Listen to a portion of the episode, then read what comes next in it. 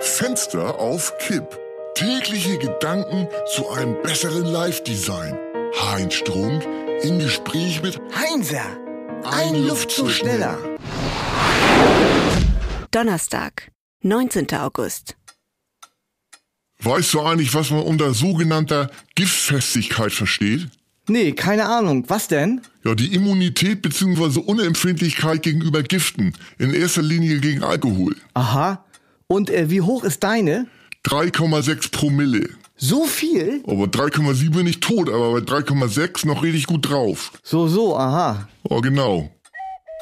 Ha. Und sonst so? Wenn einer keine Lust auf gar nichts hat, wie nennt man so einen? Keine Ahnung, sag mal. Chillkröte. Tja, sehr witzig. Ja, dir fällt da selber nichts ein. Doch. So, was denn?